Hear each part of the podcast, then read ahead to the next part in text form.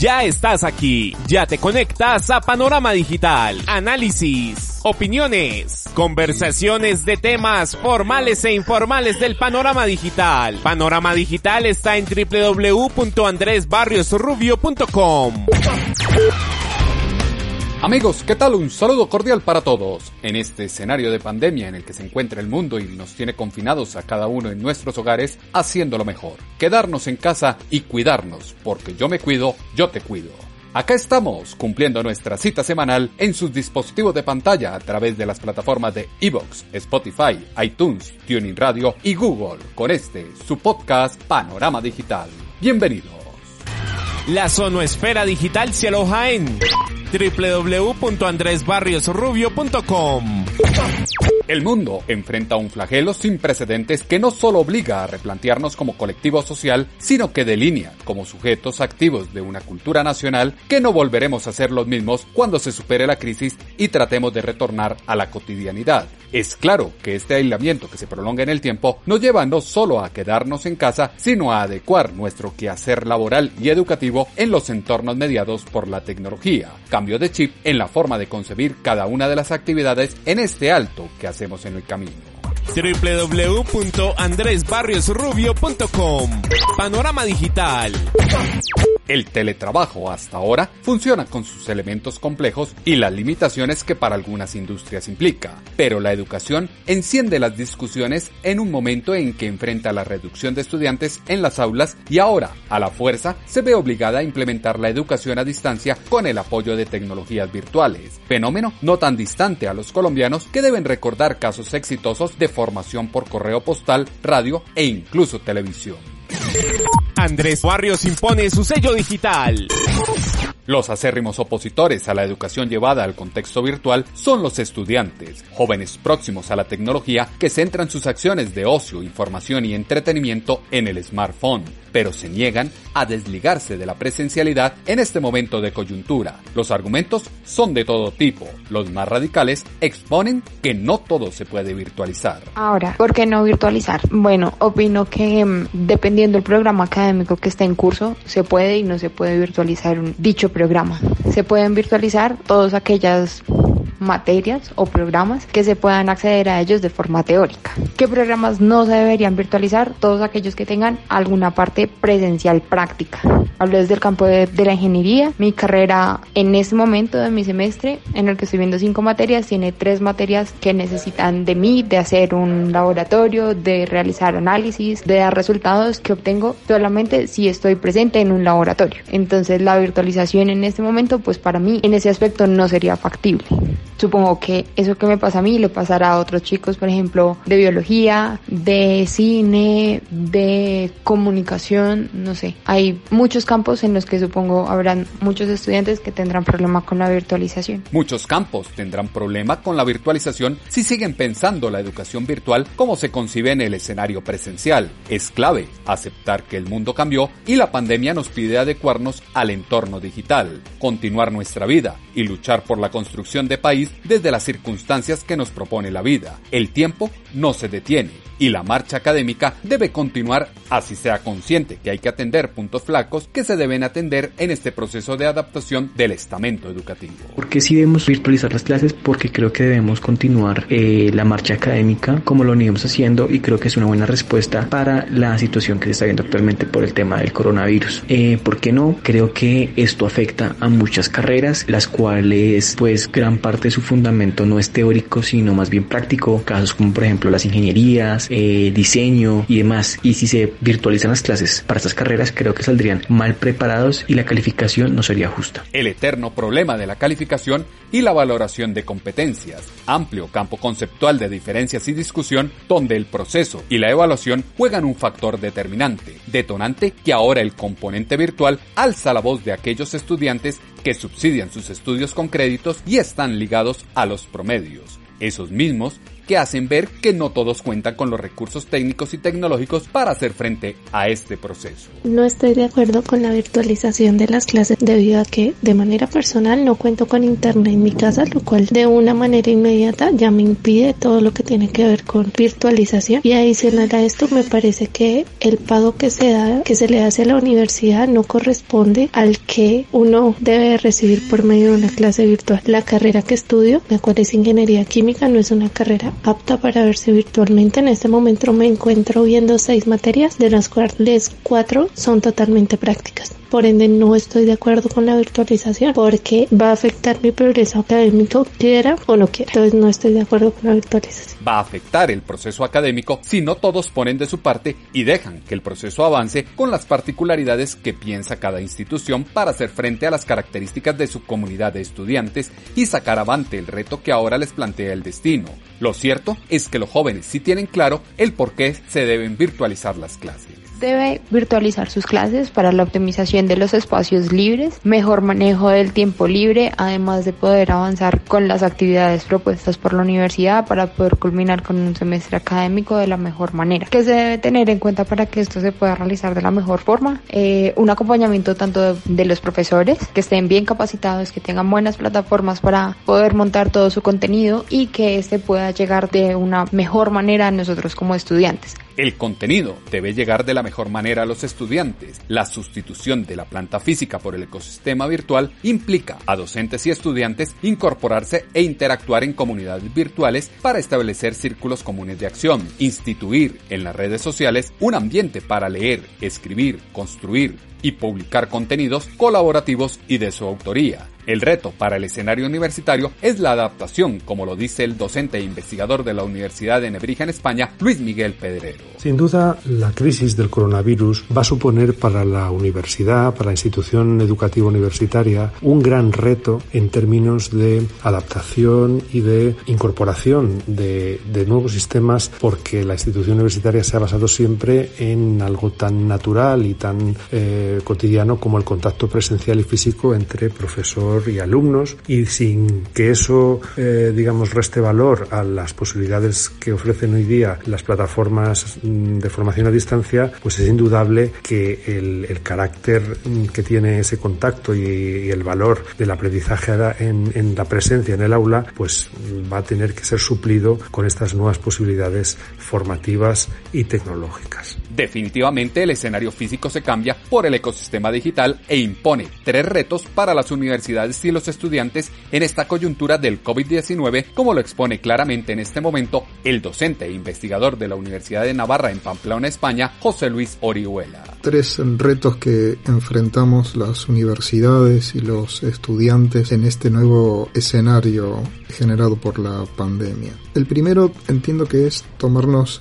en serio a la tecnología como soporte habitual de los procesos de enseñanza y aprendizaje. Estamos acostumbrados a entenderla como un soporte complementario, entendiendo que lo habitual era la situación presencial y esto tiene que cambiar. Segundo reto creo que consiste no en seguir haciendo lo mismo que antes, pero de manera virtual, asistidos tecnológicamente, sino más bien repensar y rediseñar los métodos, los tiempos y los contenidos de la educación universitaria hay que pensarlos de nuevo. Y en tercer lugar, diría que enseñar y aprender desde casa, en lugar de hacerlo en las aulas, en las bibliotecas y en los laboratorios, nos exige dejar de pensar a la universidad como un espacio y comenzar a pensarla como una comunidad, que en el fondo es volver a los orígenes de la universidad como institución, una comunidad de profesores y de estudiantes que buscan juntos la verdad. Volver a las bases de la universidad, estudiantes y profesores buscando la verdad, entorno en el que la habilidad y conectividad que tienen los jóvenes para establecer tendencias, generar comunidades y producir contenidos se encausan para asumir el reto de estudiar en casa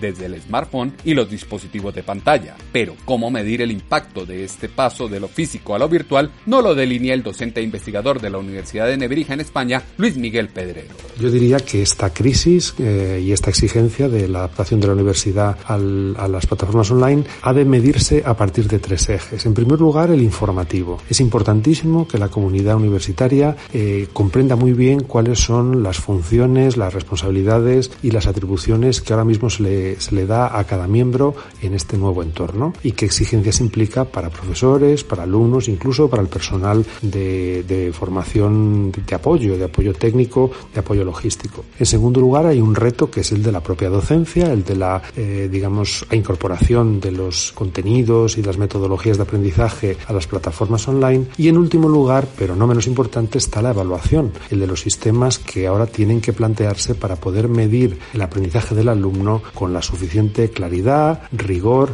y validez académica de cara a su graduación. La evaluación y su impacto en el proceso formativo es clave para todos los actores del sistema universitario sin importar el ecosistema al que hagamos referencia. Punto a afinar a medida que se avanza en la implementación de esta reconfiguración del sistema educativo y se aprende de experiencias en otros países. Las clases mediadas por la tecnología en este momento de coyuntura es un fenómeno que no solo afronta el colectivo colombiano, el profesor en casa a través de plataformas virtuales sustituye en este momento en diversos países el contacto cara a cara de la educación tradicional. Como se ha vivido en España este fenómeno que ahora enfrentan las universidades en el mundo, nos lo dice la docente e investigadora de la Universidad Autónoma de Barcelona, María Gutiérrez. El coronavirus ha paralizado el país, ha paralizado, y creo que está paralizando el mundo y consecuentemente también la universidad. Aquí en la Universidad Española pues nos cogió el, el estado de alarma, la directriz del estado de alarma en mitad del semestre, creo que como en la mayoría de los países y la primera semana la vivimos como un poco en shock porque claro nos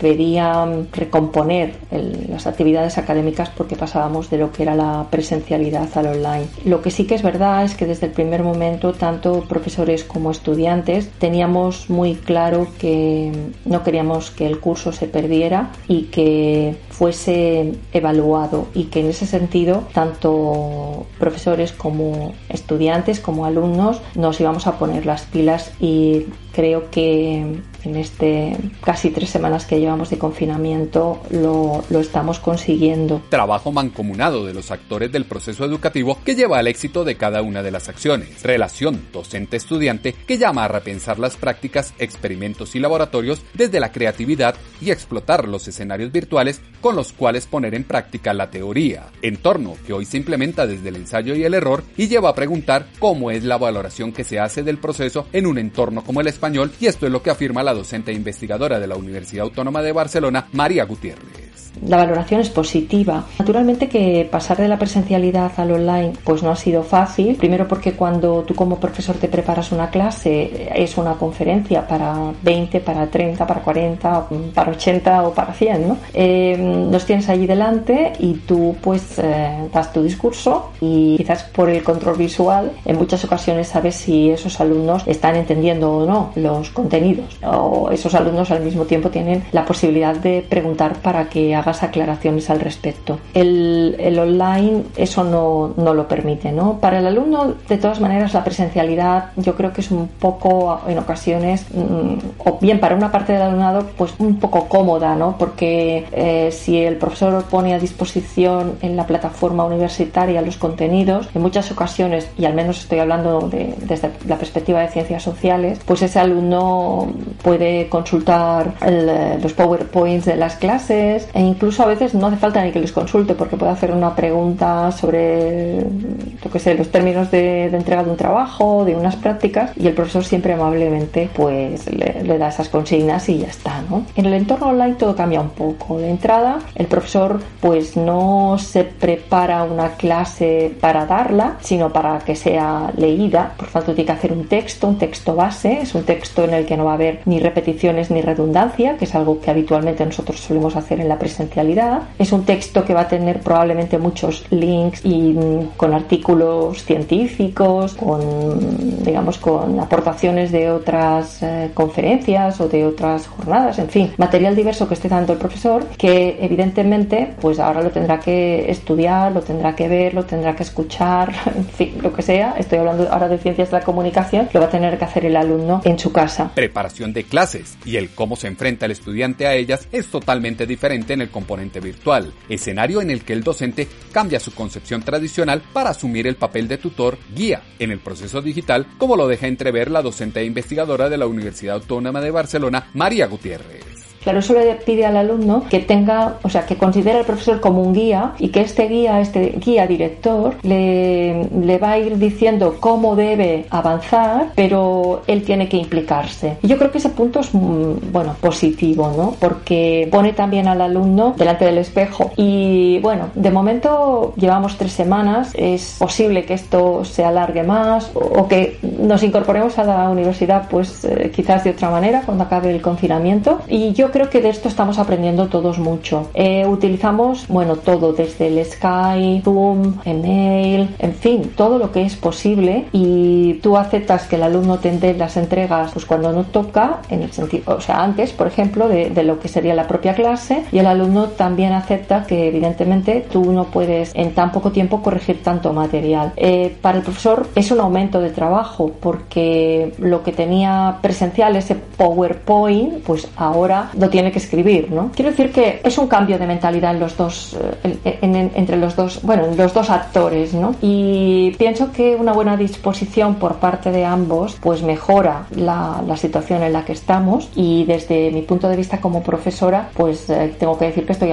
orgullosa de mis alumnos, están respondiendo y bueno, y eh, tengo la sensación de que ellos también se sienten acompañados, aunque nos veamos a través de una pantalla de ordenador. Compañía, en este proceso en donde la pantalla de los dispositivos tomará gran relevancia, escenario en el que las instituciones de educación superior revisten su personalidad de estrategia digital. En este proceso, 80% es la táctica, 20% la tecnología. El paso a seguir es dar respuesta a las necesidades de los usuarios y los objetivos de cada asignatura y programa académico. A un clic de distancia está Panorama Digital. La forma de operar se irá clarificando con el tiempo, pero por ahora es clave la disposición de todos para hacer frente a las necesidades que plantea el destino. Los jóvenes colombianos deben dejar la reticencia y sumarse a los esfuerzos de las instituciones de educación superior y su cuerpo profesoral por construir país desde las limitaciones del entorno con que tomó a todos esta crisis de la pandemia mundial y el aislamiento que los tiene confinados en sus hogares. El ciberespacio tiene un panorama digital. Los elementos que ustedes acá han escuchado fueron insumo para la columna de opinión de esta semana en pulso.com que hemos titulado COVID-19 abre la agenda a la virtualidad de la educación colombiana. Como siempre, sus comentarios los esperamos en la cuenta en Twitter, arroba a o en la página web www.andresbarriosrubio.com.